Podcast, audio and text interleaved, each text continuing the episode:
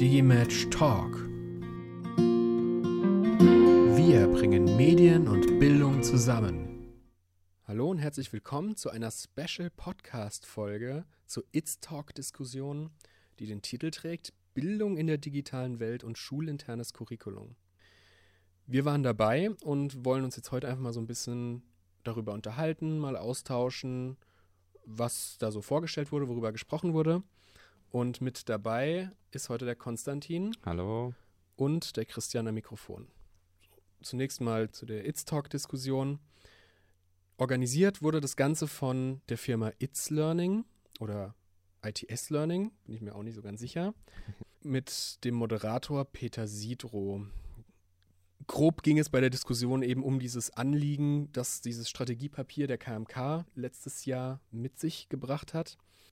Es wurde so ein bisschen, ja, eben darüber gesprochen, was, was bringt es so für Anforderungen und Voraussetzungen eben auch in der Gestaltung, zum Beispiel bei den schulinternen Curricula mit sich. Das Ziel sollte es jetzt eben sein, dass ein praktisches Ergebnis eben für Schulen entsteht, das man dann eben ja für sich verwerten kann. Ja, genau.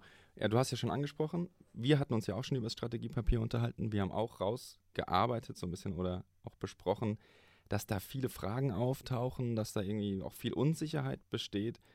Deswegen stand so im Zentrum dieser Diskussion gestern so vier Leitfragen. Die erste war, wie lang soll jetzt diese Umsetzung in die Praxis dauern? Die zweite Frage war, ob es schon Lehrpläne gibt oder Initiativen an Schulen, die Medienkompetenz schon heute adäquat berücksichtigen. Eine dritte Frage war, wie sollte dann eine Schule ihr schulinternes Curriculum gestalten? Also wie sollten sie vorgehen? Und eine vierte Frage vor allem auch auf die Jetztzeit gerichtet. Womit können Sie schon sofort loslegen? Also wozu sind wir bereit? Was können wir im Prinzip in der nächsten Woche schon anfangen? Ja, interessant dabei ist natürlich auch, wer da eben mitdiskutiert hat. Da haben wir zunächst erstmal Frau Claudia Bogedan, die Senatorin für Kinder und Bildung der Hansestadt Bremen, sowie die Präsidentin der Kultusministerkonferenz. Als zweites haben wir Professor Dr. Ira Diethelm. Sie ist Professorin für Informatikdidaktik an der Uni Oldenburg und untersucht in ihrem Bereich Gelingensbedingungen in der Umsetzung der Medienbildung. Und zuletzt noch Frau Isabella Czarnojan, die auch auf vielen Feldern eben aktiv ist. Sie koordiniert den Bereich IT und Medien und ist auch Fachleiterin für Psychologie am Waldörfer Gymnasium in Hamburg. Und sie hat auch eben aktiv in der Lehrerbildung und auch Schulentwicklung gerade im medienpädagogischen mhm. Bereich mitgewirkt. Ich würde vorschlagen, wir steigen jetzt einfach mal direkt in die mhm. Diskussion bzw. Ja. die Modelle ein, die die Grundlage für die Diskussion bilden. Und da schauen wir uns erstmal Frau Bogedan an, was sie eigentlich vorgestellt hat. Ja, Frau Bogedan äh, hat damit begonnen, nochmal den Prozess hinter der Erstellung des Strategiepapiers vorzustellen, und ihr Hauptpunkt jetzt auch für diese Diskussion war eben die Festlegung, dass alle Schüler, die ab dem kommenden Schuljahr eingeschult werden, bis Abschluss ihrer Schullaufbahn gewisse Kompetenzen erreicht haben sollen. Das ist einfach festgelegt und darauf muss jetzt reagiert werden. Ähm, gleichzeitig sagt sie, wir haben festgelegt, digitale Medien sollen genutzt werden, Dennoch bleibt der Primat der Pädagogik immer im Zentrum. Das heißt, wir nutzen sie nicht um der Medien willen, einfach nur um sie einzusetzen, weil sie irgendwie da sind oder weil wir den Medien gerecht werden wollen, sondern wir nutzen sie im Hinblick auf die Pädagogik. Und das hat der KMK oder das ist auch Ihren Anliegen. Daraus resultieren sechs Handlungsfelder, die sie nochmal kurz vorgestellt hat. Sie sagt, das erste Handlungsfeld, um das wir uns kümmern müssen, sind eben die Bildungspläne und das Curriculum. Da muss sich was verändern. Die müssen angepasst werden. Der zweite Aspekt ist der, dass wir uns über Bildungsmedien unterhalten müssen. Was zählt darunter? Wie kriegen wir qualitativ hochwertige Bildungsmedien? Woher kriegen wir die? Wer erstellt die? Etc. Der dritte Punkt, den sie als wesentlich ansieht, ist eben der Punkt der Aus-, Fort- und Weiterbildung der Lehrkräfte. Sie sagt eben, alle Lehrkräfte müssen es können, müssen aber auch dazu befähigt werden. Das heißt, es muss auch Schritte geben, die den Lehrenden da ja, gewisse Hilfestellung leisten und die, an die sich die Lehrenden wenden können. Der vierte Rahmen, den sie dabei auch noch genannt hat, waren eben rechtliche und funktionale Rahmenbedingungen. Die müssen abgegrenzt sein, es muss zu rechtlichen Fragen Klarheit geben, Datenschutz, Urheberrecht etc. Das muss alles abgeklärt sein. Damit auch einhergeht ein bisschen der fünfte Punkt von ihr, die Infrastruktur. Es muss WLAN überall geben, es muss alles ausgestattet werden, etc. Hier müssen Gelder fließen, hier muss eine Organisation her und es muss möglichst auch schon bald geschehen. Ähm, ihr letzter Punkt war dann der Punkt der Schule gestalten. Also Schulen müssen sich gestalten, es muss eine Art E-Government geben, äh, das dafür zuständig ist, vielleicht das Lehrerzimmer irgendwie ein bisschen digitaler machen und auch Bildungs- und Campus-Management-Systeme einführen. All dies immer mit der Frage, wie soll dies jetzt umgesetzt werden, vor allem auch so zeitnah. Und hat dabei auch gleichzeitig wieder den, den Punkt angesprochen, dass die Umsetzung vor allem, vor allem den Ländern überlassen ist. Ja, das war so im Kern das, was Frau Bogedan eingangs vorgestellt hat. Direkt im Anschluss an Frau Bogedan konnte Frau Diethelm ihr Modell vorstellen. Sie nennt es das Haus der digitalen Bildung. Das besteht erstmal ganz grob insgesamt aus neun Facetten mit dem Unterrichtsgegenstand als Grundlage sozusagen, von dem man dann ausgeht. Der bildet sozusagen die Basis und aufbauend auf dieser Basis gibt es dann eben in diesem Modell drei Perspektiven der Gegenstandsbetrachtung. Da beschreibt sie zum einen erstmal die anwendungsbezogene Perspektive. Da geht es vor allem um die Fragestellung, wie können digitale Werkzeuge zur Gestaltung von passiven Medien, das sind zum Beispiel Bilder, Poster und so weiter, mhm. eingesetzt werden konkret mit der Fragestellung dann auch darüber hinaus, wie und wann kann ich das denn nutzen? Ja. Ja, und die zweite Säule ist eben der technologische Aspekt, bei dem vor allem das Verständnis der Funktionsprinzipien von digitalen Medien eben thematisiert wird und eben mit der Fragestellung, wie und warum funktionieren digitale Medien eigentlich. Mhm. Die letzte Säule ist eben der gesellschaftlich-kulturelle Aspekt, den man eben ebenfalls betrachten muss. Da geht es eben um die Gestaltung von Interaktion und auch Kommunikation mhm. mit Hilfe digitaler Medien unter der Fragestellung, wie und warum wirkt das, die digitalen Medien. Und da hat sie auch nochmal speziell dazu gesagt, dass dort dieser Begriff das Lernen über Medien auch verortet wird innerhalb dieser Säule. Es ist ja immer, wenn es um digitale Bildung geht, sind ja immer diese zwei Fragestellungen ganz wichtig eben dieses Lernen mit Medien und das Lernen über Medien. Ja, genau. Und das ist auch natürlich in dem Modell verortet. Das Dach dieses Modells bilden dann die Einsatzfelder, pädagogisch-organisatorische Bereiche, das fachdidaktische Einsatzfeld sowie eben das informelle, individuelle Einsatzfeld. Das, sind, mhm. das könnte beispielsweise eben ein Fremdwort am Smartphone, was man dann eben okay. nachschaut. Und ihr Vorschlag ist eben, dass man dieses Modell als eine Grundlage nehmen kann, um eben vorhandene Konzepte zu überarbeiten, beziehungsweise das Konzept, was an der jeweiligen Schule eben vorherrscht, auf diese ganzen Einsatzfelder, Perspektiven mhm. hin zu untersuchen. Erfülle ich das? Habe ich das bei mir im Curriculum schon drinne? Und es dann eben entsprechend zu überarbeiten. Das ist ihr Vorschlag. Okay. Ja, ist interessant, weil genau so ein Konzept dann Frau Charian vorgestellt hat, die ja eben aus einer Schule kommt. Und sie hat äh, ihr Medienkonzept an ihrer Schule, an dem Waldorfer Gymnasium in Hamburg vorgestellt denn dort hat sich die gesamte Schule unter dem Motto gemeinsam auf dem eigenen Weg, interessanter Satz auch, äh, die haben sich eine Strategie und Maßnahmen überlegt, um über eine systematische Medienbildung, also auch den Kern Lernen über Medien, Lernen mit Medien, über einzelne Schulstufen mit allen Schülern in Abstimmung mit dem Kollegium, mit Zeitmanagement, Ressourcen etc., die Schüler dahin zu bringen, eben zu einer digitalen Mündigkeit zu führen. Das war so ein tolles Schlagwort von ihr, fand ich, was sie gebraucht hat und wie ihre Schule versucht, die Schüler dort zur digitalen Mündigkeit zu führen. Es war sehr interessant und das würde ich auf jeden Fall jedem empfehlen, sich dort mal auf der Webseite zu informieren, denn ich fand das ein ganz ja, anwendbares und praktisches Medienkonzept, wie sie das erklärt hat. Ja, das stimmt. Diese Modelle und diese Konzepte, die haben auch dann eine ganz gute Grundlage gebildet, um daraus eben eine interessante Diskussionsrunde ja, genau, zu bilden. Bei der, die Diskussionsrunde ist so abgelaufen, es wurden Diskussionsfragen vorgegeben und jeder der Diskutanten durfte sich dann eine der Fragen vornehmen und dazu eben dann Stellung beziehen. Es waren eben dann Diskussionsfragen wie, warum ist Bildung in oder für die digitale Welt wichtig? Wie sollte ein schulinternes Curriculum dann folglich gestaltet werden? Welche Unterstützung benötigen Schulen dafür? Und letztlich, was können Schulen eigentlich heute umsetzen? Und worauf müssen sie aber noch warten? Also was braucht dann eben Zeit? Ja, Frau Bogedan hat dann äh, ziemlich schnell sich für die erste Frage entschieden, warum die Bildung in der digitalen Welt wichtig ist. Und sie hat dann den Begriff äh, von Frau Chanoyan aufgefasst, nämlich den der digitalen Mündigkeit und hat gesagt, die KMK hat eben zunächst als Ziel, dass die Schüler lernen, selbstbestimmt in dieser medial gestalteten Welt, in der wir leben, in der digitalen Welt zu agieren. Und um sie auf diese Selbstbestimmung hinzuführen, braucht es eben gewisse Schritte und Maßnahmen. Deswegen ist es wichtig, nicht einfach die Kinder in die digitale Welt zu entlassen, sondern da Bildungsmaßnahmen zu finden. Gleichzeitig hat sie aber auch betont, dass die Kinder nicht nur selbstbestimmt Medieninhalte nutzen sollen, sondern auf der anderen Seite auch dahin geführt werden, aktiv und gestaltend ja, Medien zu nutzen, also Medien, die verfügbar sind, auch zur Gestaltung zu nutzen und zur Medienwelt beizutragen. Und schlussendlich hat sie es auf so ein generelles Ziel überhaupt oder auch der, ja, der, der Sinn hinter der Schule an sich bezogen. Schüler sollen ganz einfach auch auf die Arbeitswelt vorbereitet werden. Und die Arbeitswelt, auf die man die Schüler heute vorbereitet, ist eben digital. Sie ist digital durchsetzt. Man kommt da nicht mehr dran vorbei. Deswegen muss man auch, wenn, wenn Schule sich als, als vorbereitende Instanz für die Arbeitswelt ansieht, in diese Bildungsprozesse einfach auch ähm, digitale Bildung ja, integrieren. Frau Diethelm hat dann daran direkt angeschlossen und hat auch diesen Begriff der digitalen Mündigkeit nochmal aufgegriffen und ja, hat sich da auch dann voll und ganz natürlich der Frau Boge dann eben angeschlossen.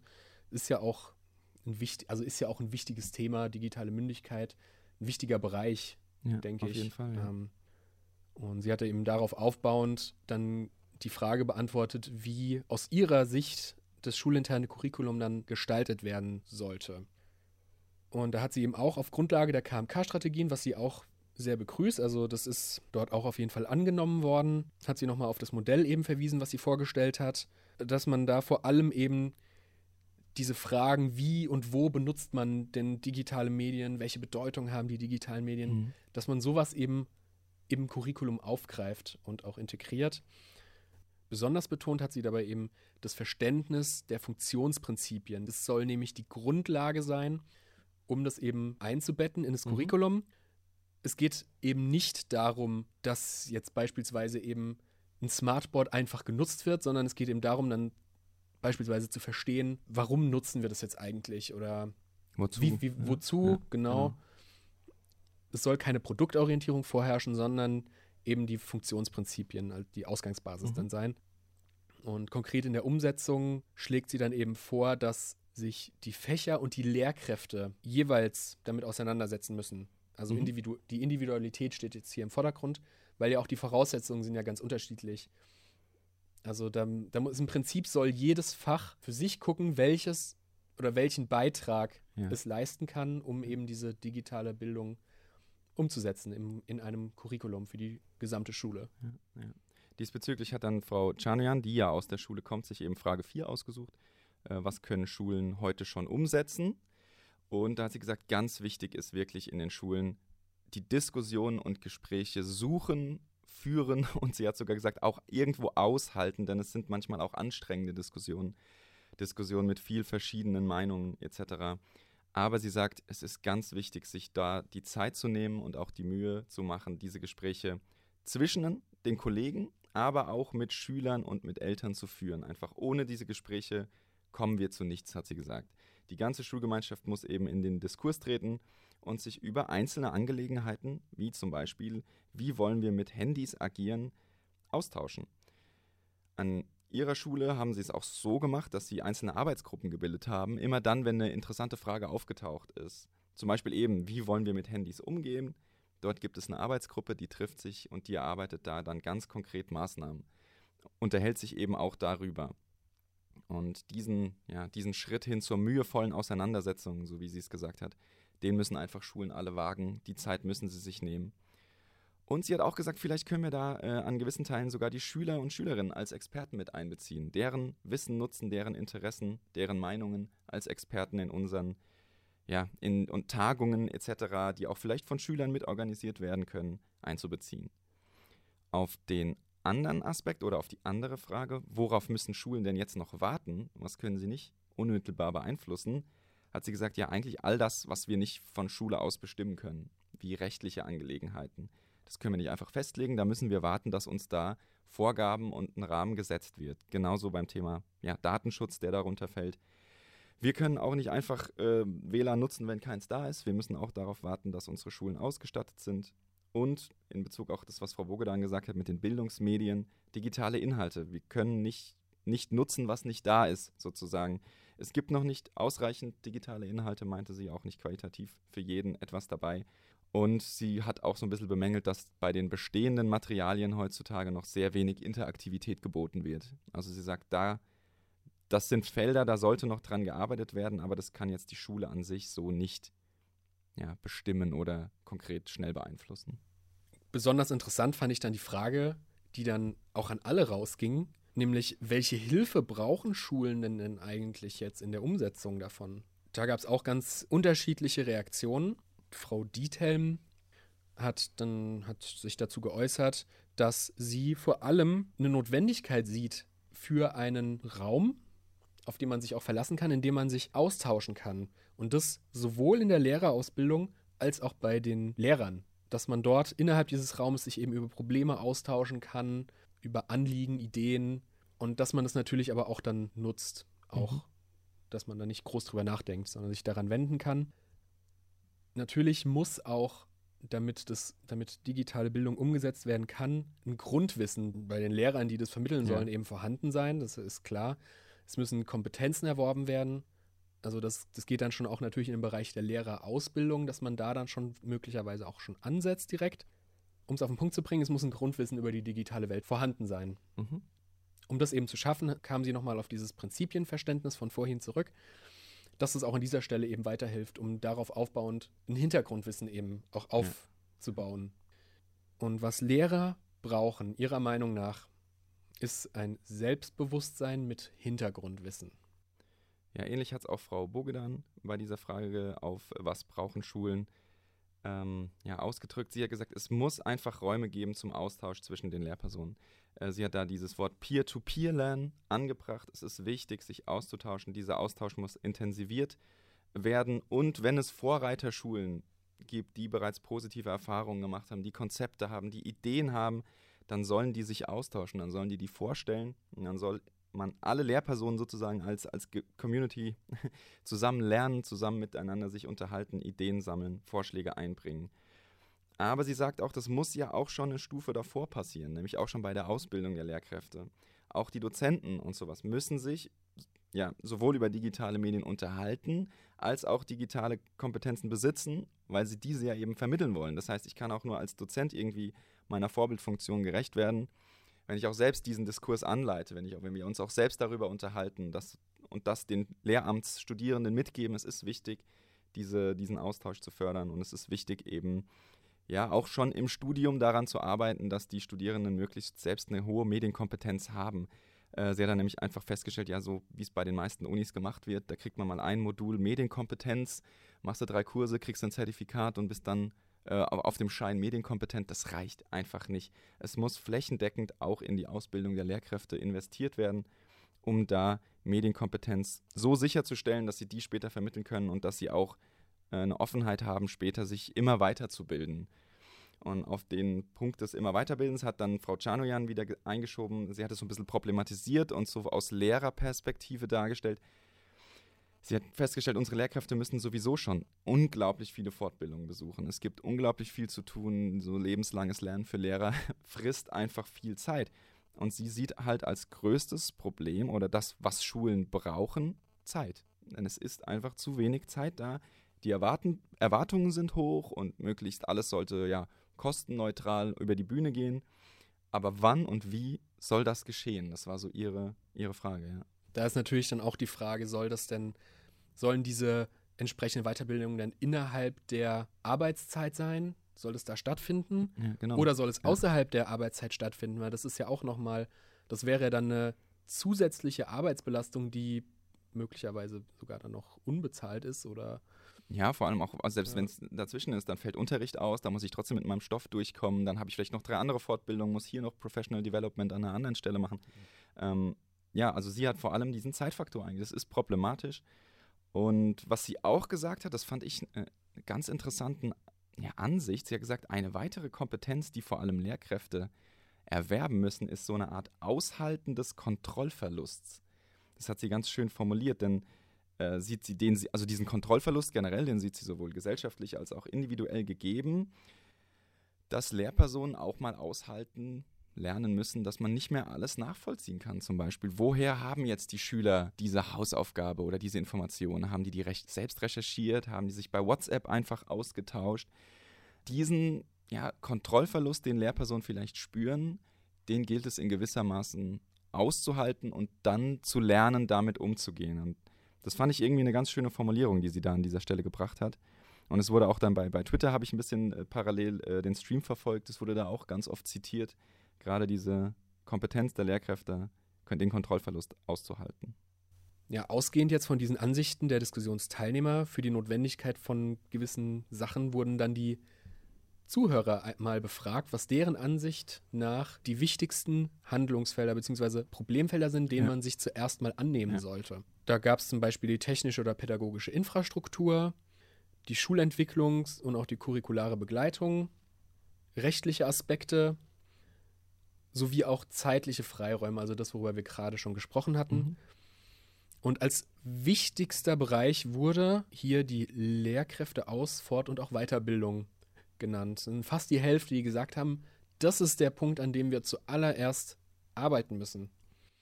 Ist ja auch echt interessant eigentlich, gell? Also selbst bei den Zuhörern, die ja wahrscheinlich ein großes Publikum waren, auch aus verschiedenen Bereichen, dass dort der Konsens herrschte, ja, ohne diese Maßnahmen und auch Fördermöglichkeiten für Lehrkräfte geht gar nichts. Da brauchen wir nicht ansetzen, denn ich denke auch mit dem, mit dem Ziel, dass nur geschulte Lehrkräfte überhaupt dann auch erstmal fähig sind, weitere Schritte einzuleiten. Ja, also ich habe mich auch wirklich sehr schwer getan bei der Abstimmung, ja, als ich auch, davor ja. saß, weil ich irgendwie dachte, boah, das ist alles fast meiner Ansicht nach fast gleich wichtig, dass man die Sachen klärt. Aber das steht natürlich im Widerspruch zu der Frage, wo man eigentlich anfangen muss. Ja, Irg irgendwo muss man anfangen. Es geht nicht alles gleichzeitig, leider ja, deswegen, ich finde, das Ergebnis ist auch ähm, durchaus gerechtfertigt. Das ist eigentlich eines der wichtigsten Sachen, dass erstmal die Lehrkraftkompetenz ausgebildet wird, um das eben umsetzen zu können überhaupt in der Schule. Ja, hatten wir ja auch letztes Mal so zum Anlass genommen, auch die Jahresabschlussfolge zu machen mit dem Ausblick auf dieses Jahr, weil wir auch nach den KMK-Papieren da ja da saßen und meinten, hm, also ich glaube, das stellt viele Lehrer zu Hause so vor, vor große Herausforderungen und Fragezeichen. Und das war uns ja auch bei der letzten Folge dann ein Anliegen, Möglichkeiten jetzt in diesem Jahr 2017 aufzuzeigen, wo ich mich als Lehrperson fort- und weiterbilden kann, welche Möglichkeiten es da gibt. Ähm, also da hatten wir, hatten wir schon auch so ein bisschen den Riecher, den jetzt auch die Teilnehmer dieser Diskussion hatten. Ja, natürlich hatten auch die Teilnehmer dann die Möglichkeit, eben Fragen und auch Anliegen eben einzubringen. Da gab es dann ganz interessante Thesen und auch Fragen. Beispielsweise hatte eine Teilnehmerin oder ein Teilnehmer gesagt, dass ältere Lehrkräfte vermutlich größere Schwierigkeiten haben, mhm. das umzusetzen. Das war ein wichtiger Aspekt, auf den man dann eingegangen ist. Ja, den hat ja dann Frau Bogdan sich genommen und hat gesagt, ja, so, sie, sie, hat relativiert es ein bisschen. Äh, sie sieht da gar nicht mal die älteren Lehrkräfte so als diejenigen, die vielleicht die größten Anpassungsschwierigkeiten oder auch Vorbehalte gegenüber Medien haben, ähm, es sind auch nicht die Jungen, sondern sie hat eher so die Erfahrung gemacht, dass es vielleicht sogar die mittlere Schicht ist, die so im Übergang sind, die sich mit den äh, Medien oder mit digitaler Bildung auch am schwersten tun. Ja, natürlich ist da dann auch direkt in dem Zusammenhang mit der Umsetzung auch ein IT-Support eben ganz wichtig. Das, ich glaube, das haben auch alle einstimmig betont, dass es ja, natürlich, ja. das muss gegeben sein, dass man bei einem Problem, wenn jetzt der Beamer überhaupt nicht funktioniert oder ein technisches Gerät, dass man dann diesen Support anschreibt, anruft und dass dann sofort auch einer da ist und ja, das, genau. ja. dass da einer zuständig ist für diesen Bereich. Ja, ja das, das, das äh, schimmerte so durch, dass es bei vielen Lehrern also das Hauptproblem ist, dass sie sagen, ja eigentlich, wenn ich jemanden hätte, auf den ich mich verlasse, der in fünf Minuten da ist und mir dieses, diese Technik hier repariert oder zum Laufen bringt, da würde ich das wahrscheinlich auch öfter einsetzen. Also ein guter IT-Support wurde da einfach von allen Lehrern als mhm. wichtig angesehen. Ja, darüber hinaus gab es dann noch fragen, ob zum Beispiel Open Educational Resources, OER, eine mögliche Plattform sein könnte, ja. um das eben zu unterstützen. Aber auch die Frage, wie sowas oder wie dieses Thema an Universitäten eigentlich implementiert werden kann. Eine besondere Diskussion, die ich jetzt nochmal kurz hervorheben möchte, war die zu der Frage, ob es denn Pläne gibt, alte oder andere Curricula dann einzudampfen. Denn man muss ja überlegen, es kommen ja neue Kompetenzen oder vielleicht sogar ein neues Unterrichtsfach auch hinzu. Das muss ja irgendwie ausgeglichen werden. Ja, ja vor allem das, was Frau Czanian ja auch da vorher gesagt hat mit dem äh, Zeitargument. Es ist einfach hier, Leute, wenn ihr jetzt noch mehr auch ins Curriculum reinschreibt und uns irgendwie Fächer, äh, Sachen integriert, Inhalte integriert, vielleicht sogar einen eigenen Kurs Medienbildung etc., wann will denn das noch stattfinden? Wir haben Montag bis Freitag. Wir haben ein gewisses Stundendeputat alle zur Verfügung. Auch die Schüler haben nur ein gewisses Zeitfenster. Ob es dann eben entweder von Inhalten her oder von anderen Aspekten in den Curricula ja, Abstriche geben muss, weil sie sagt, sie glaubt auch aus Lehrerperspektive, dass es einfach viel am Zeitaspekt scheitern könnte. Genau, das ist richtig. Ja, aber da hatte Frau Burge dann auch dann zugestimmt, dass ja. es da tatsächlich ja. Überlegungen gibt, eben beispielsweise dieses Unterrichtsfach Medienbildung an Schulen einzuführen und dafür eben andere Sachen zu reduzieren oder, mhm. weiß nicht, möglicherweise sogar ganz rauszuschmeißen. Ja, könnt mir vorstellen, dass da, sobald du da halt wieder den, den Rotstift sozusagen ansetzt, dass das wieder zu vielen Diskussionen, zu weiteren Sachen, da fühlen sich manche Lehrer benachteiligt. Ich könnte mir schon vorstellen, dass es dann wahrscheinlich wieder Fächer wie Kunst und Musik sind, äh, die rausfliegen. Ähm, also ich glaube, dass wenn man da anfängt, was zu streichen, zu verändern, zu kürzen, dass das, das könnte ein, äh, ein Diskussionsthema in der Zukunft werden, was uns noch öfter begegnen wird. Ja, sicherlich. Ja. Ja.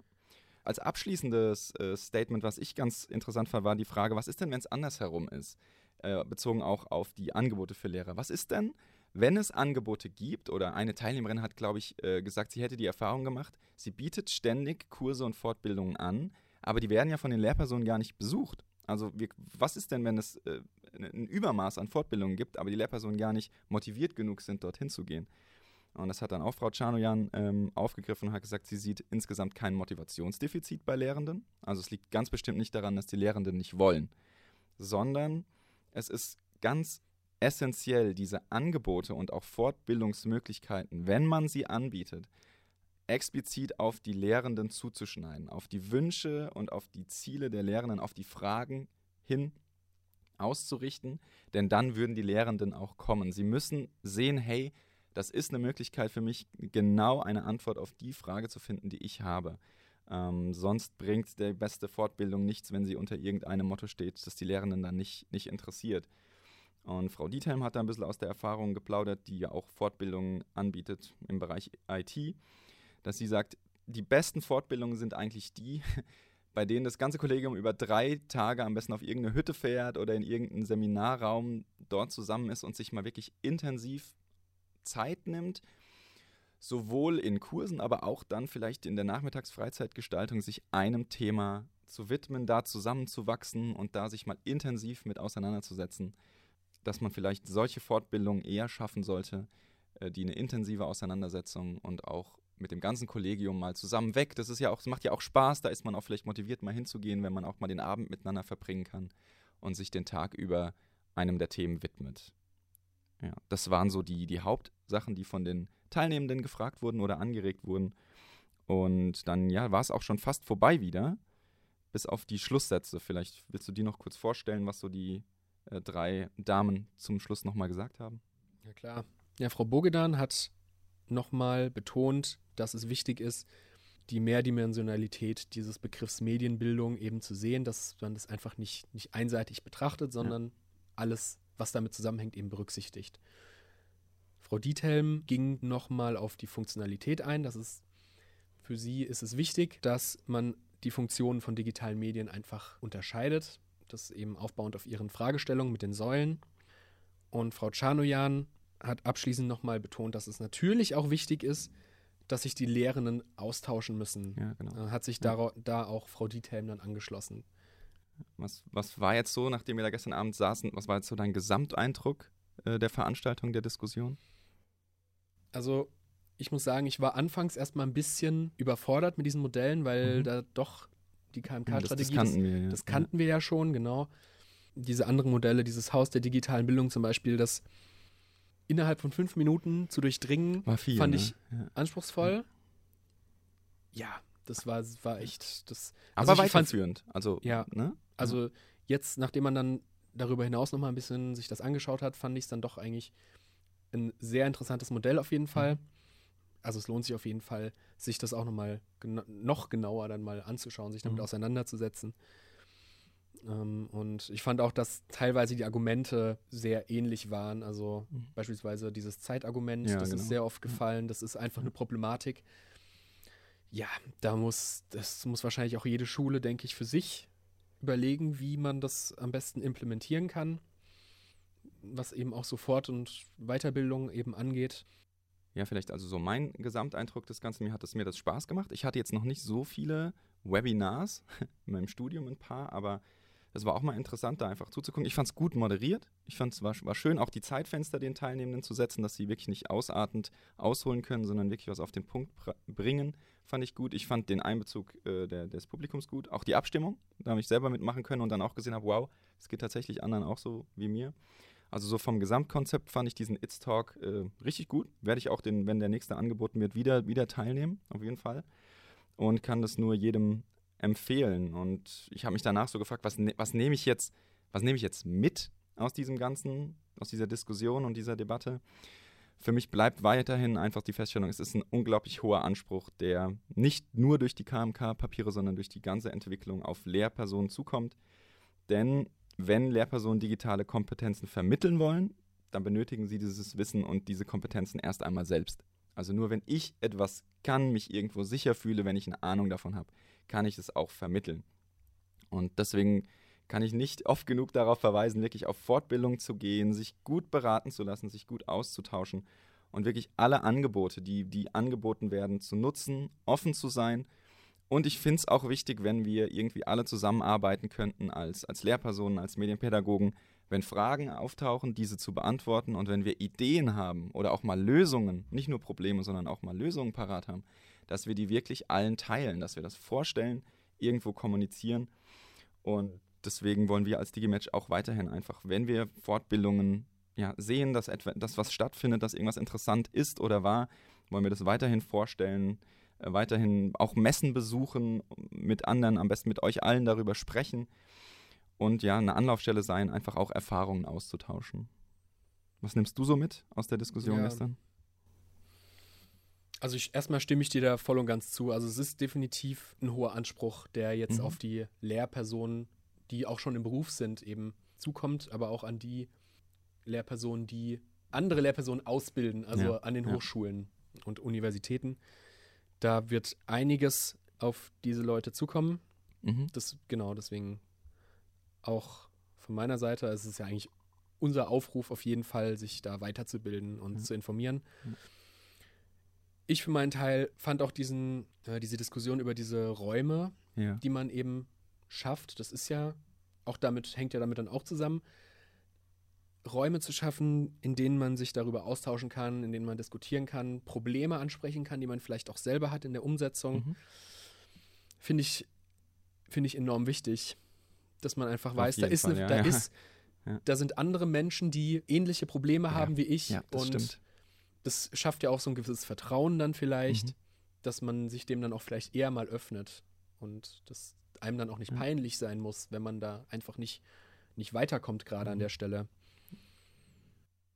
Wir sind jetzt fast am Schluss. Hast du jetzt noch, noch irgendwas, was du noch raushauen wolltest zu dem Thema? Äh, zum Thema beziehungsweise zu, dem, äh, zu der Podiumsdiskussion an sich. Ich fand es gut, dass Frau Czarnojan da war, von der Schule aus.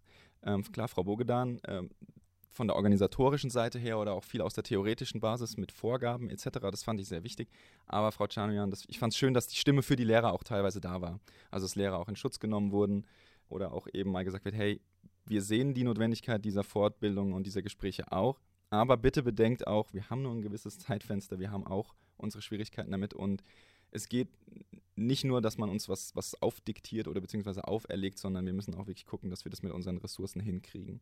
Das fand ich ganz wichtig, einfach diese Dreierkonstellation fand ich auch sehr schön ausgewählt. Ja. Das stimmt, ja. auf jeden Fall. Ja, damit sind wir eigentlich jetzt fast am Ende.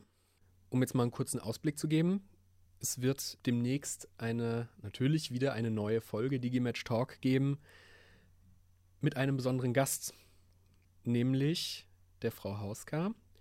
Frau Hausger ist Autorin eines, eines Buches, das ähm, Projekte vorstellt im Bereich Kunst, Kunstvermittlung, Medien und Kunstvermittlung ist so ein bisschen, mhm. ist da so ein bisschen das Thema. Da gehen wir dann in der Folge speziell drauf ein. Seid da auf jeden Fall mal gespannt. Das wird, glaube ich, eine interessante Diskussionsrunde geben. Auf jeden Fall. Halten wir euch da auf dem Laufenden. Wir freuen uns schon auf die Folge und ich verweise nochmal alle darauf. Alles, was jetzt hier genannt wurde, alle Seiten, auch die Teilnehmenden, haben wir im Blog verlinkt. Also lest die, äh, auch den, den Blogbeitrag zu dieser Folge. Folgt uns bei, bei Twitter und Facebook. Wir freuen uns, dass es immer mehr wird. Irgendwie wird der Austausch immer intensiver. Das finde ich total cool. Unsere Podcast wird fleißig geteilt. Macht das weiterhin. Das hilft uns wirklich sehr, ins Gespräch zu kommen oder eben auch auf solche Veranstaltungen wie gestern aufmerksam zu werden, da mitzureden und auch irgendwie eine, eine kleine Stimme irgendwie in dem medienpädagogischen Kreis zu erhalten. Schaut auf unsere Webseite oder schreibt uns mal eine Feedback-E-Mail. Da würden wir uns freuen und sind echt begeistert, wie das von Tag zu Tag so anwächst. Ich glaube, da sprechen wir für alle mhm. von unseren Sprechern. Herzlichen Dank fürs Zuhören und dann hören wir uns hoffentlich das nächste Mal wieder. Bis dahin dann. Tschüss. Tschüss.